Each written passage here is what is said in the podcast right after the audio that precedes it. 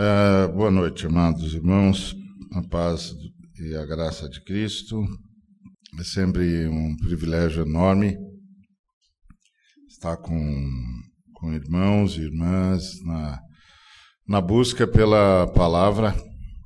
E, e é claro que é a busca pela palavra no sonho de sermos como a palavra desenha que os servos de Cristo devem ser. Então, toda busca pela palavra é busca por transformação. De fato, é uma oração para que o Espírito Santo continue a trabalhar em nós e produza em nós aquilo que vai glorificar Jesus, é, para a honra do Pai. É, nós estamos na, nesse, nesse Missão na íntegra trabalhando o que nós temos chamado de as parábolas do reino. E eu gostaria de convidá-los e convidá-las para Lucas capítulo 15, Evangelho de Lucas. É, capítulo 15, nós vamos ler a partir do verso de número 11. Evangelho segundo Lucas, capítulo 15, a partir do verso de número 11. Certo homem tinha dois filhos. O mais moço deles disse ao pai: Pai, dá-me a parte dos bens que me cabe. E ele lhes repartiu os haveres. Passados não muitos dias, o filho mais moço, ajuntando tudo o que era seu, partiu para uma terra distante e lá dissipou todos os seus bens, vivendo dissolutamente. Depois de ter consumido tudo, sobreveio àquele país uma grande fome, e ele começou a, e ele começou a passar necessidade. Então, ele foi e se agregou a um dos cidadãos daquela terra, e este o mandou para os seus campos a guardar porcos. Ali desejava ele fartar-se das alfarrobas que os porcos comiam, mas ninguém lhe dava nada. Então, caindo em si, disse: Quantos trabalhadores de meu pai têm pão com fartura, e eu aqui morro de fome? Levantar-me-ei e irei ter com meu pai, e lhe direi: Pai, pequei contra o céu e diante de ti. Já não sou digno de ser chamado teu filho. Trata-me como um dos teus trabalhadores. E, levantando-se, foi para o seu pai. Vinha ele ainda longe quando seu pai o avistou, e, compadecido dele, correndo, o abraçou e beijou. E o filho lhe disse: Pai, pequei contra o céu diante de ti. Já não sou digno de ser chamado teu filho. O pai, porém, disse aos seus servos: Trazei depressa a melhor roupa, vestiu, ponde-lhe um anel no dedo e sandálias nos pés. Trazei também matai o novilho cevado, comamos e regozijemo-nos, porque este meu filho estava morto e reviveu Estava perdido e foi achado. E começaram a regozijar-se. Ora, o filho mais velho estivera no campo e, quando voltava, ao aproximar-se da casa, ouviu a música e as danças. Chamou um dos criados e perguntou-lhe o que era aquilo. Ele informou: Veio teu irmão e teu pai mandou matar um novilho cevado, porque o recuperou com saúde. Ele se indignou e não queria entrar. Saindo, porém, o pai procurava conciliá-lo.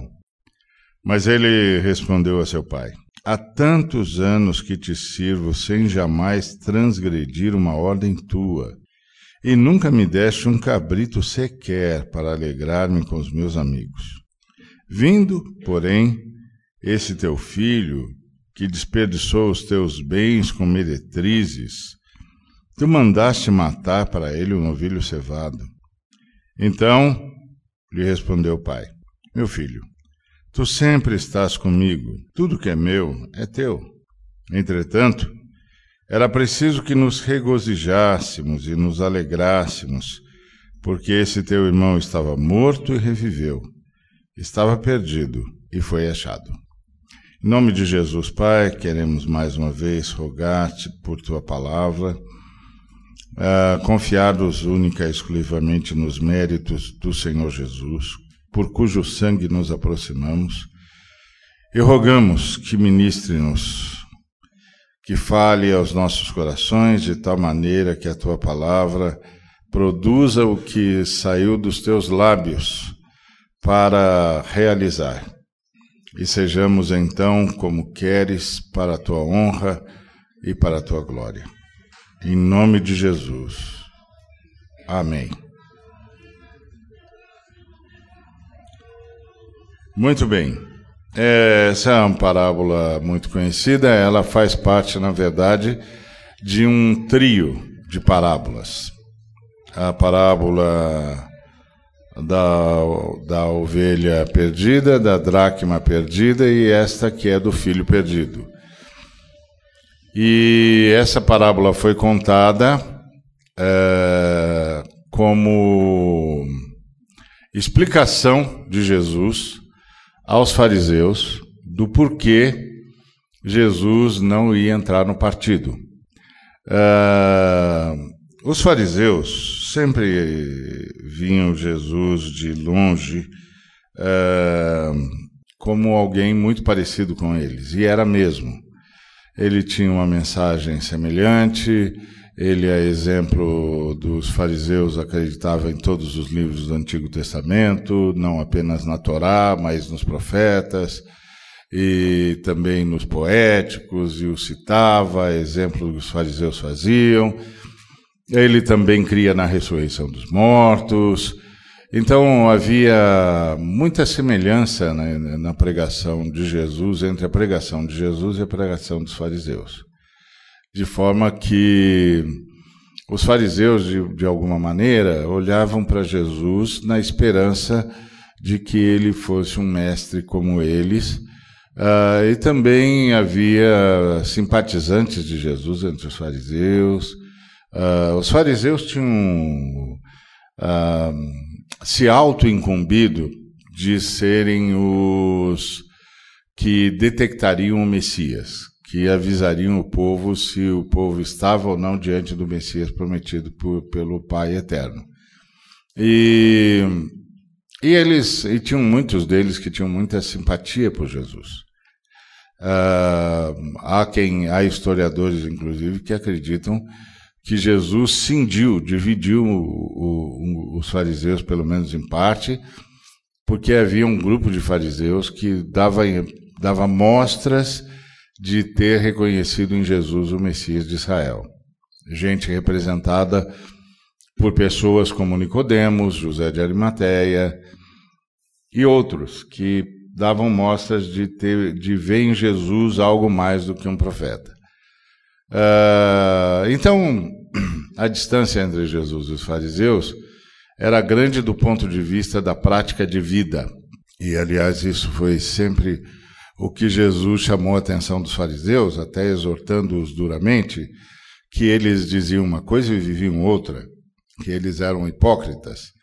Não é? é, é interessante que no mundo moderno a gente acha que uma pessoa hipócrita é uma pessoa que sente uma coisa e diz outra.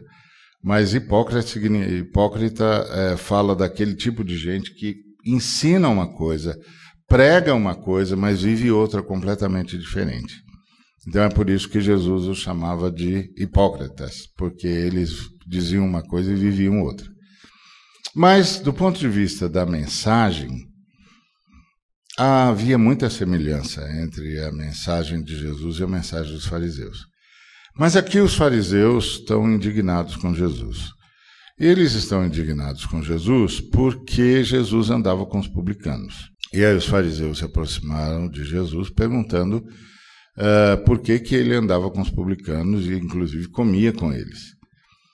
E essa inquietação dos fariseus, ela, ela tinha, tinha procedimento, tinha razão. Porque os publicanos eram traidores.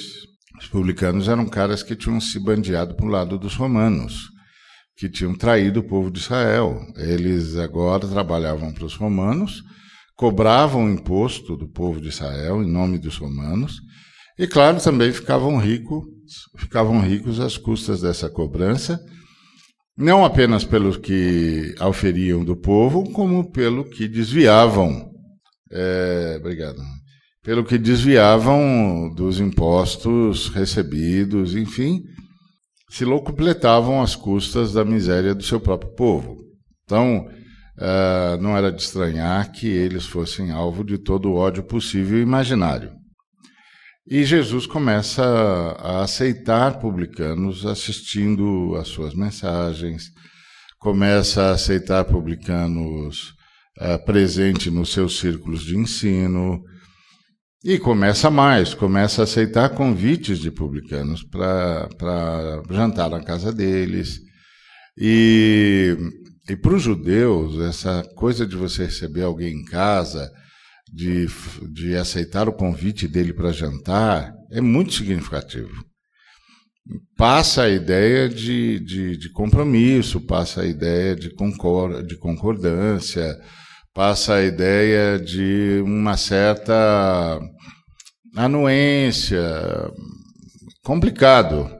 E é disso que os fariseus estão tentando avisar Jesus, que ele está andando em má companhia e que ele está passando um sinal confuso acerca dele mesmo. E, e aí Jesus então conta três parábolas ele conta três parábolas para avisar aos, aos, fariseus que ele não vai participar do partido, que ele não vai mais estar, não vai mesmo estar com o partido dos fariseus, que ele tem uma outra perspectiva, que ele tem uma outra abordagem e, e que, portanto, ele tem um outro comportamento e uma outra direção.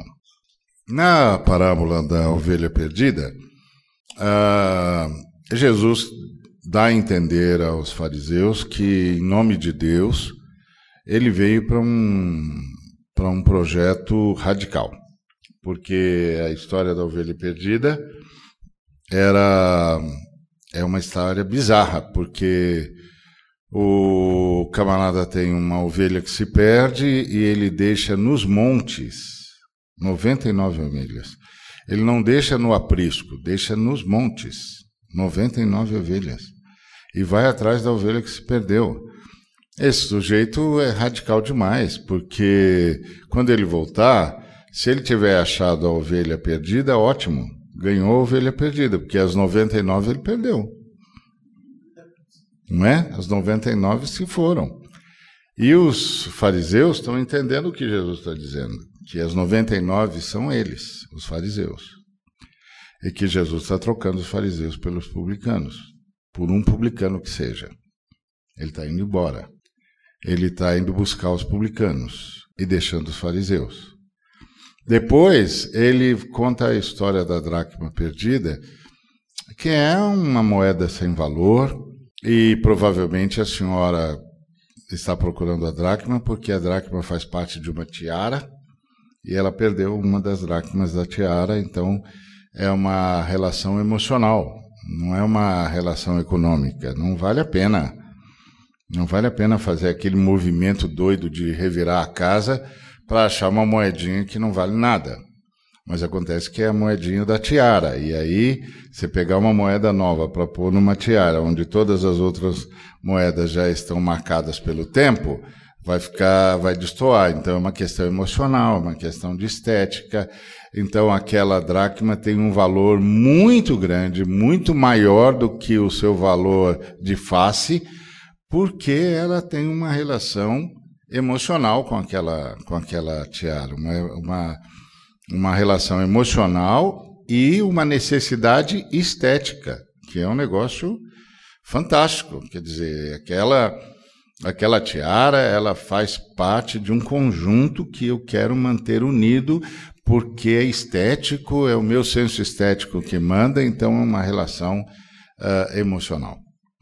E aí, com isso, Jesus está dizendo que ele sabe o que os publicanos fizeram e como eles são encarados pelo povo de Israel, como eles são tratados como gente desqualificada, e o que, o que na verdade faz muito sentido, porque os publicanos são mais ou menos como o que deve ter acontecido com os caras que cooperaram com os nazistas nos países eh, invadidos. Então imagina como é que os franceses que cooperaram com os nazistas, e eles cooperaram mesmo, ah, criaram até uma nova república para cooperar com os nazistas, imagino que eles sofreram quando Charles de Gaulle eh, entrou com as, com as tropas aliadas retomando a França para os franceses. Imagina o que os, os adeptos, os, os vendidos aos nazistas não sofreram e como eles foram tratados. Mesma coisa com a Polônia, quando os russos tomaram toda a Europa do leste e derrotaram os nazistas. Então, todos os, os que cooperaram com os nazistas tiveram, tiveram a sua paga. Os publicanos eram mais ou menos a mesma coisa. Eles eram vistos do mesmo jeito que, que os cooperadores dos nazistas foram vistos na Segunda Guerra Mundial, é, assim que os nazistas foram derrotados. Então era, era, era compreensível o ódio dos fariseus, era compreensível. E aí, então, os, os publicanos eram gente desqualificada. E aí o senhor, na parábola da dracma perdida, está dizendo: eu sei que para vocês eles não valem nada, mas para mim valem qualquer sacrifício. Se eu tiver de varrer a casa, se eu tiver de mudar tudo para buscá-los, para encontrá-los, eu vou fazer. E mais uma vez os fariseus entenderam o que ele estava falando. O tudo era o velho Israel. Eu vou mudar, se eu tiver de mudar tudo em Israel, se eu tiver de fazer uma reviravolta nos conceitos de vocês, se eu tiver de fazer uma reviravolta nas tradições de vocês, eu vou simplesmente varrer as tradições de vocês para o limbo. Mas eu vou buscar os publicanos, eu vou buscar aqueles que estão dispostos ao arrependimento. Então, era Jesus está dando uma resposta aos fariseus e uma resposta muito drástica, muito drástica, dizendo que ele veio para isso mesmo, para buscar aqueles que estivessem dispostos a se arrepender. E os publicanos estavam. Os publicanos estavam buscando Jesus e estavam recuperando a sua fé e estavam recuperando a sua devoção, estavam recuperando a sua noção de, de palavra de Deus, de vontade de Deus, de lei, etc, etc. Então, Jesus estava uh, abrindo mão dos fariseus. E aí, na última parábola, a parábola do filho pródigo, desse trio, Jesus vai descrever uh, os publicanos e vai descrever os fariseus. Os publicanos são representados pelo jovem, uh, pelo filho mais moço, que pede que pede o que era seu, que na verdade não era nada, porque o pai estava vivo, então não tem nada. Quando o pai morre, aí então, sim, você tem herança, mas enquanto o pai está vivo, não tem herança nenhuma. Inclusive, o pai pode não deixar herança nenhuma. E ele pede. Além do que, ele não é o primogênito. Então, por definição, ele não tem nada mesmo. Porque a herança é para o primogênito. Então, a rigor, ele não tem coisa nenhuma mesmo. Mas ele vai lá e diz: é, dá o que é meu. E, para surpresa geral, o pai divide os bens entre os dois irmãos e dá a parte que, que caberia é, ao filho mais novo, embora não o coubesse, né? É, na verdade, é uma benemerência do pai, é, um, é uma, um, ato, um ato de boa vontade. Tá bom, você não tem direito a nada, não vou te dar metade. E, bom, e o, o menino é como os, os publicanos são, perdulário, ele vai e joga tudo fora, E ele é perdulário, ele pega a vida que recebe de Deus e faz da vida que recebeu de Deus uma porcaria só. Ele é um perdulário. Ele não não tem nenhuma noção de responsabilidade, não tem nenhuma noção de, de vida, de qualidade de vida, de, de significado da vida, e, e ele está gastando o que não construiu, está ah, jogando fora o que recebeu por, por graça, por misericórdia, por, por benemerência, e não tem nenhum senso de futuro, não tem nenhuma uh, poupança, é um doido varrido, um escarnecedor. Não passa disso. Esse é um publicano mesmo. E vai e perde tudo. E o outro, o outro irmão é o meu irmão mais velho. O irmão mais velho é um sujeito que cumpre a sua parte, que obedece à lei, que obedece o pai. Mas a exemplo do irmão mais novo, ele não ama o pai. Ele não faz por amor ao pai. A diferença entre os dois irmãos é que o mais novo deixou isso claro. Ó, oh, quero ir embora. Não vou ficar com você. Me dá a minha parte e eu vou embora. Uh, e o mais velho nunca disse. O mais velho cumpria as ordens, fazia as tarefas, cumpria a lei, que é exatamente fariseu. Mas não o fazia por amor ao pai. Não o fazia por amor ao pai. O fazia por uma devoção religiosa, mas não por uma conversão real ao pai. Tanto é que quando o filho mais, o filho mais novo volta, uh, e o pai festeja a volta do seu filho, o filho mais velho chega para o pai e diz assim: Você é um injusto, você é um injusto. Na verdade, eu sempre soube disso porque há tanto tempo eu estou aqui trabalhando, cumpro tudo o que você manda, tudo. Faço tudo o que você diz.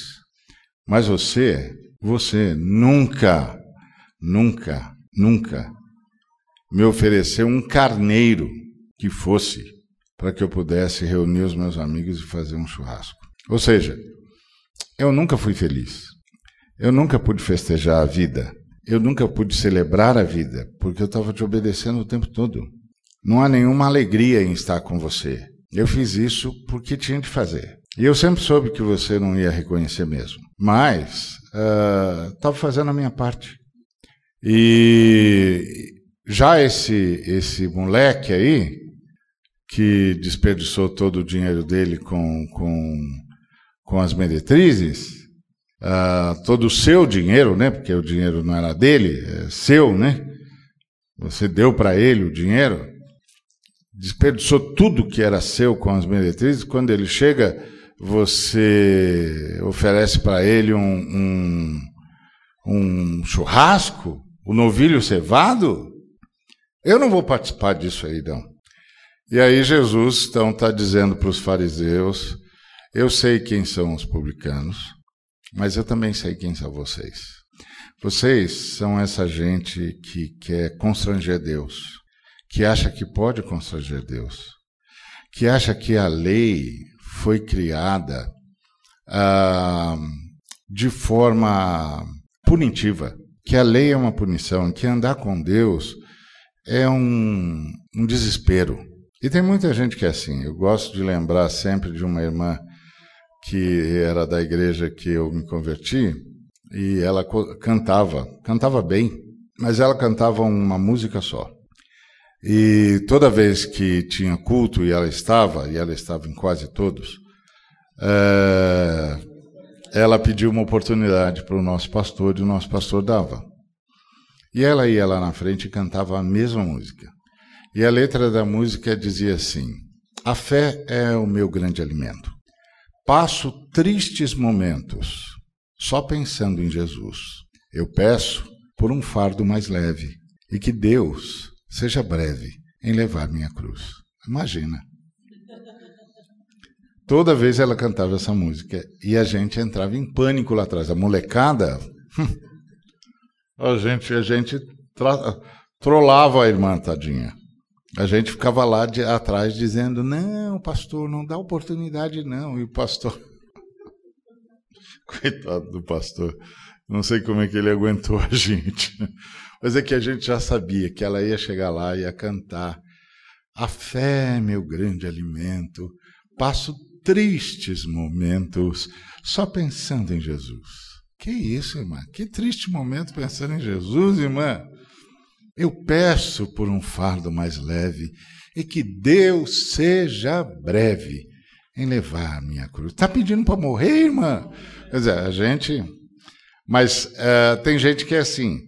Tem gente que nunca entendeu a vida com Deus como um privilégio, como a alegria de desfrutar da Trindade, de desfrutar de um amor que inspira uh, o universo, que dá razão para o universo. Tem gente que entendeu que a relação com Deus é uma relação de dever o tempo todo, de débito constante.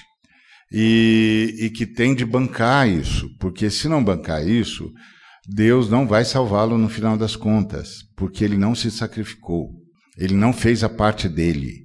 Ele não buscou de todo o coração, ele não deu a vida dele, ele não fez o que Deus disse para ele fazer, ele não cumpriu as leis de Deus cabalmente, ele não tem chance. E mais, não adianta ficar esperando que Deus vai te agraciar, Deus é assim mesmo. É vida com Deus é isso aí mesmo, irmãos. É essa essa situação crua e nua mesmo. E tem de ser assim. Vida com Deus é isso aí. Então essa gente ela vende a ideia, vende a imagem de que é profundamente religiosa, profundamente devota, profundamente obediente e que a vida cristã é custosa mesma, mesmo, e elas se tornam pessoas judiciosas é, elas têm uma metralhadora giratória. Elas são capazes de julgar tudo e todos. Elas sabem sempre quem está certo, quem está errado, quem é bom, quem é mau, quem é verdadeiro, quem é mentiroso, quem é de Deus, quem não é. E elas são implacáveis. Implacáveis. E se elas cismam que determinada coisa é condizente com a fé cristã e você ou, e qualquer pessoa deixa de fazer, elas são implacáveis porque elas são judiciosas. Então, se elas cismam que todo crente devia usar azul e tem um crente que não usa azul, ah, esse crente vai ouvir. Mas vai ouvir o que quer e o que não quer. Elas são implacáveis, porque elas usam azul, porque elas fazem tudo certinho, porque elas dão a vida delas, porque elas bancam esse negócio. Elas têm vivido uma vida de santidade. Então, elas são judiciosas, implacáveis e, e não sabem o significado da palavra misericórdia. Eles estão sempre pronto, prontos para botar a casa em ordem. Tem de botar a casa em ordem. Mas não amam a Deus. Não amam a Deus. Amam o, o seu próprio senso de sucesso particular, de realização religiosa particular. Eles não amam a Deus. Eles são radicais. Uh, agora, recentemente, nós tivemos o, o, caso lá dos cartunistas franceses, do Charlie Hebdo. E, e aí dois movimentos aconteceram. Um movimento foi aquele em que as pessoas fizeram uh, aquelas camisetas Jesus Charlie, para dizer que se identificavam com os caras que tinham sido uh, barbaramente assassinados. Mas não, não demorou muito para que surgisse um movimento contrário, Je passe fermi. Eu não sou Charlie, eu não tenho nada a ver com isso. E, e aí, nesses movimentos do Je ne passe Charlie, você tem alguns, alguns, alguns, algumas manifestações. Eu me lembro de uma manifestação que eu ouvi, uh, que eu li, em que a pessoa dizia assim: Eu não concordo com as mortes, mas também não dá para aguentar aquele desrespeito todo dos cartunistas. Aí eu escrevi um texto dizendo o que, que significa não dá para aguentar. Quando você diz que você não concorda com as mortes, mas que não dá para aguentar o desrespeito dos cartunistas, e eles eram desrespeitosos mesmo, o que quer dizer não dá para aguentar? Quer dizer que lá no fundo, lá no fundo, você concordou com os radicais? Quer dizer que lá no fundo, lá no fundo, você só não fez porque é algo que a sua religião não permitiria que você fizesse? Então, lá no fundo, lá no fundo, qual a diferença entre você e eles? O que, que tem de diferente aqui? O que, que significa não dá para aguentar? Agora, você está ofendido com o quê? Ah, você está ofendido porque eles ofenderam Deus? Deus não pode ser ofendido. Um Deus que possa ser ofendido não é Deus. Ofenderam você? Sei. Que seja, desrespeitaram seu, sua, a sua fé? Ok. É verdade. A minha também. Mas e daí? Eu sou cristão. Jesus Cristo, no seu maior momento de, de agrura e diante dos seus piores algozes, disse: Pai, perdoa-os, eles não sabem o que fazem. Por que, que eu tenho o direito de dizer outra coisa? Quem me deu autorização de reagir de modo diferente de, da, da reação de Jesus? Quem? Eu não tenho escolha. Jesus Cristo disse que não importa quantos ataques um servo dele sofra, ele só autoriza os servos dele a amarem. Os servos deles de Jesus só estão autorizados a amar, não estão autorizados a mais nada. E consequente, consequente ao amor é o perdão. Então, os servos de Deus estão autorizados apenas a amar e a perdoar. Então, o que, que significa não dá para aguentar? Significa que, são, que, que somos radicais religiosos tanto quanto os que impetraram aquele crime ou perpetraram aquele crime. Somos tão radicais quanto eles. Só não levamos isso às últimas consequências. Eles levaram. Esse é o, o irmão mais velho. O irmão mais velho é o que se ofende. O irmão mais velho é o que sabe o que, que é a verdade e o que, que não é. O irmão mais velho é o judicioso. O irmão mais velho é o, o que condena o próprio Deus, que não consegue conviver com Deus amoroso não consegue conviver com um pai misericordioso, não consegue conviver com um pai que perdoa, não consegue conviver com um pai que recebe de volta um pecador arrependido e que estende a ele o abraço, a túnica, o anel de filho e ainda celebra com um churrasco. Então Jesus está dizendo aos fariseus: Eu sei quem são vocês, eu sei quem são vocês. Vocês são aqueles que não conseguem conviver com a graça de Deus. Vocês são aqueles que não conseguem conviver com o perdão do Pai. Vocês são aqueles que nunca entenderam que tudo que o Pai fez, fez por amor, e tudo que o Pai uh, designou, instruiu, instruiu por amor. E para que vocês desfrutassem desse amor. Que o favor do Pai não se conquista com esforço e sacrifício pessoal, mas com recepção à graça de Deus, com a compreensão de que o Pai é gracioso. O Pai, por sua graça, salva, o Pai, por sua graça, perdoa, o Pai, por sua graça, restaura, o Pai, por sua graça, dá um novo começo a todos quantos se arrependam. Então, Jesus está dizendo aos fariseus: Eu sei quem são vocês. Agora eu vou dizer para vocês por que é que eu estou andando com os publicanos?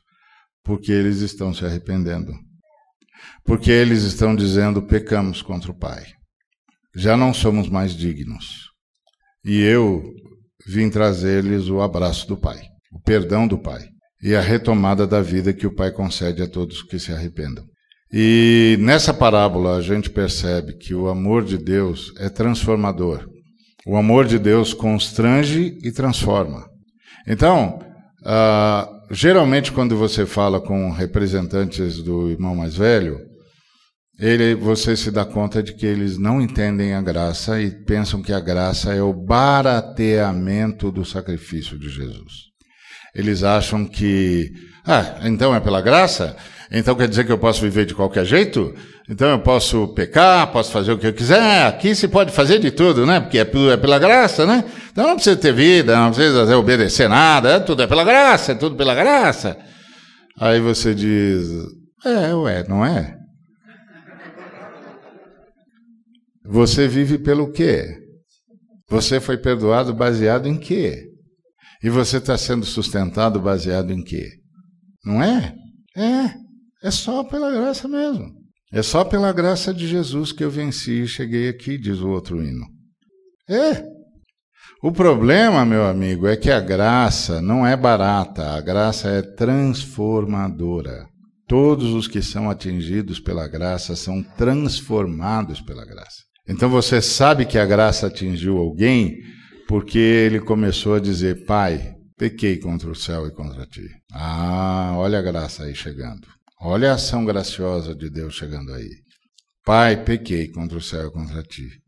Já não sou digno de ser chamado teu filho.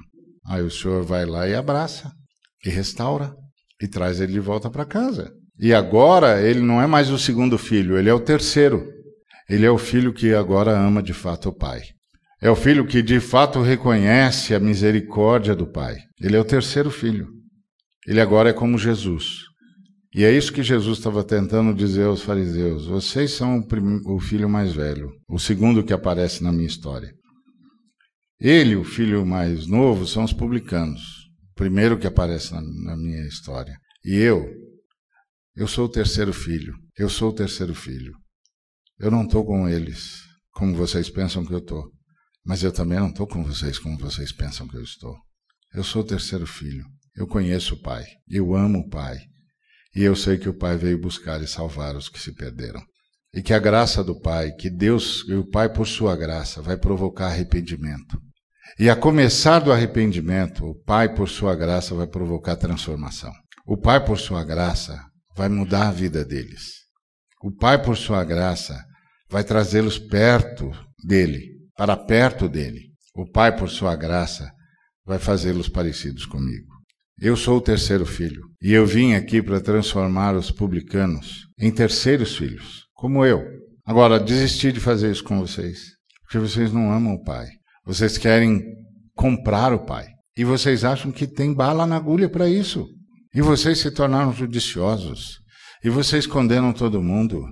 E vocês são os donos da verdade. E quem não pensa como vocês está condenado ao inferno. Eu estou saindo do partido que eu nunca entrei. É isso que Jesus está dizendo aos fariseus. Não vou andar com vocês. Porque vocês não amam o Pai. Vocês não querem a vontade do Pai. Vocês querem submeter o Pai a vocês. E querem que você, que o Pai reconheça que deve a vocês a salvação, porque vocês é que lhes são fiéis. Então vocês não sabem do Pai, nós não vamos andar juntos. Mas não se preocupe, eu não estou me convertendo aos publicanos. Os publicanos é que estão se convertendo. Eu sou o terceiro filho, o filho que ama o Pai pelo Pai, que desfruta da alegria de viver com o Pai e que obedece ao Pai por pura alegria, por pura alegria, por pura satisfação porque o amor do Pai é constrangedor. Percebeu? Então, o chamado do Senhor a todos nós é para sermos o terceiro filho. O filho que ama o Pai pelo Pai. Para quem viver com o Pai é a coisa mais preciosa do mundo. E para quem fazer a vontade do Pai é motivo de satisfação, de pura alegria. E que vai buscar todo mundo, em todo lugar, para que experimentem esse amor do Pai e essa alegria de viver com o Pai e de andar com o Pai. É uma fé radiante, é uma vida cheia de alegria. Não é a alegria inconsequente do riso fácil, mas a alegria de contemplar a bondade do Pai, a ação poderosa do Pai, a ação salvadora do Pai, a ação transformadora do Pai. E essa graça não é barata, porque essa graça atrai, cura e transforma. Quem é atingido pela ação graciosa do Pai, pela ação salvadora do Pai por sua graça, é levado ao arrependimento, é curado e é transformado no terceiro filho. É transformado a cada dia, de glória em glória, em gente cada vez mais parecida com Jesus de Nazaré e gente parecida com Jesus de Nazaré ama estar com o Pai, ama viver com o Pai. E fazer a vontade do Pai é pura alegria, é pura satisfação, não é um peso. Não é eu peço por um fardo mais leve e que Deus seja breve em levar minha cruz, como era minha irmã querida. Não. Então que o Senhor nos console com a sua palavra e nos convoque à realidade do terceiro filho. E isso, amados, é um ato de Deus por sua graça. Que a nossa oração seja a oração do filho pródigo. Pai, eu não sou digno, eu não sou digno, não sou digno mas eu estou aberto ao teu abraço, estou aberto ao teu perdão, estou aberto à tua cura, imploro a tua salvação, a tua transformação, a tua mudança na minha vida. Amém? Que Deus nos abençoe.